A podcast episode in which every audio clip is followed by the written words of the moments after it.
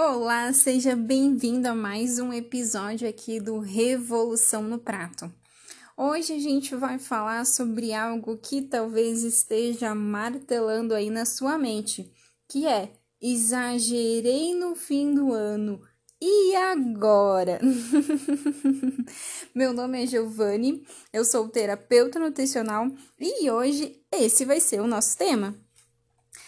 O primeiro passo, se você exagerou no fim do ano, é compreender quais que foram os pensamentos e as emoções que te levaram a exagerar. Exatamente, é o momento de você fazer uma autoavaliação. E em relação aos pensamentos, que muitas vezes é ah, vou aproveitar, ah, é fim do ano mesmo, às vezes vem alguns pensamentos que até parece que não existe vida depois do, da virada do ano, no caso, né? E aí muitas pessoas exageram. É, e aí é o momento de você questionar esses pensamentos. Eles fazem sentido?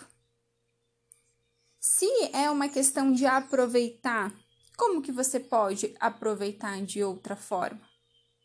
Se foi um eu mereço, será que é só isso que você merece? Será que é só comida que você merece? Que outras coisas que você pode merecer? E assim, é, percebendo quais que são esses pensamentos, você vai trazendo esses questionamentos. E em relação às emoções, como que você poderia lidar com essas emoções de uma forma que não envolvesse a comida? Quais que são essas formas? Como que você realmente gostaria de lidar com essas emoções?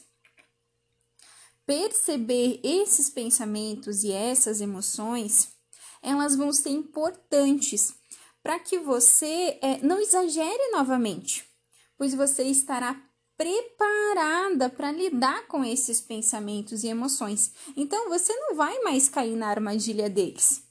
Você vai agir de uma forma diferente, você vai mudar o teu comportamento.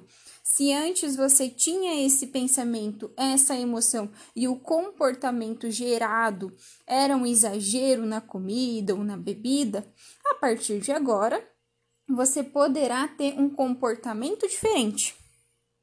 Porque você vai é, reagir a esses pensamentos e emoções de uma forma diferente. É assim que acontece a mudança de comportamento. Mas talvez você me diga, mas Nutri, eu tô me sentindo culpada por ter exagerado. Bem, se você está sentindo culpa por ter exagerado na comida ou na bebida, eu te pergunto: essa culpa está te ajudando? Se ela está te ajudando, então não é um problema. Agora, se essa culpa está te atrapalhando, aí sim, aí a gente precisa olhar para essa culpa. Então, um primeiro passo, talvez, seja ser mais gentil consigo. Se perdoe. E também se permita errar. Ninguém, ninguém, nem mesmo eu, nutricionista, tenho uma alimentação perfeita. Ninguém tem uma alimentação perfeita. Então, se perdoe e seja gentil consigo, se permita errar. E aí, claro, o próximo passo é: e o que você pode aprender com esse erro? Ah, eu tô me sentindo é, culpada porque eu comi o que eu acredito que não deveria comer. Mas será que existe esse pode ou não pode? Será que isso faz sentido mesmo? Será que existe alimentos proibidos e alimentos permitidos? Ah, Nutri, mas eu comi pizza. Mas você consegue imaginar uma vida toda sem comer pizza? Dificilmente. Mas aí você vai ficar se sentindo culpada toda vez que você come pizza? Será que não está na hora de olhar para a comida, apenas para a comida, sem esse julgamento? Muitas vezes é esse julgamento sobre a comida que gera essa culpa. É essa ideia de alimento saudável, não saudável, de bom ou ruim para a saúde, enfim. No entanto, é apenas comida no final das contas. E aí, claro, é a partir do que eu posso aprender com esse erro, como que eu vou evitar cometê-lo novamente?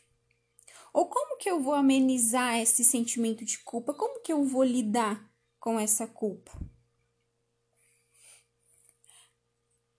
Ou então, talvez você me diga: "Não, Nutri, eu não estou sentindo culpa. Eu estou me sentindo arrependida." O arrependimento já é uma situação diferente. E bem, a primeira pergunta que eu quero te fazer em relação a isso é: você pode mudar o passado? Se sim, então mude. Agora, se você não pode mudar o passado, ficar remoendo te ajuda a melhorar a sua alimentação? Provavelmente você vai me responder que não. E aí, eu te faço duas perguntas. Então, como que você gostaria de lidar com o arrependimento? E como que você pode efetivamente melhorar a sua alimentação?